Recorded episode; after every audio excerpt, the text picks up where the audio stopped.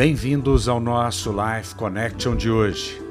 Nós temos falado nesses dias sobre a carta de Paulo aos Gálatas, uma carta que fala da graça de Deus. E Gálatas 4, versículo 28 e 29 diz assim: Mas nós, irmãos, somos filhos, não por descendência física como foi Ismael, mas como Isaque, nascidos em virtude da promessa.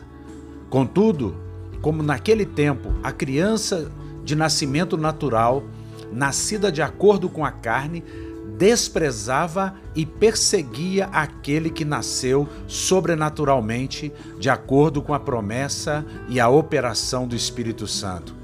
Assim, isto acontece agora também.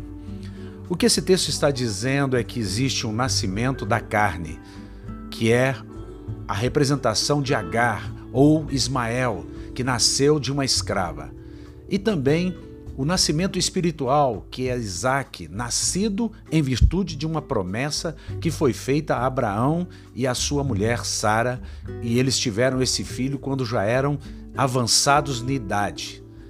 E aí nós vemos então que aqui tem um texto dizendo o seguinte: olha, o filho da escrava perseguia o filho da livre.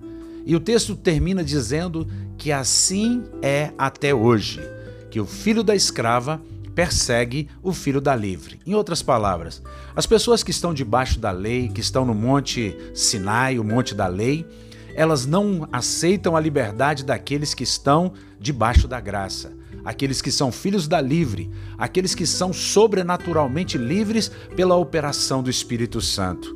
Portanto, nós devemos entender uma coisa: o filho da livre não persegue o filho da escrava, mas o filho da escrava, a lei persegue aqueles que estão debaixo da graça.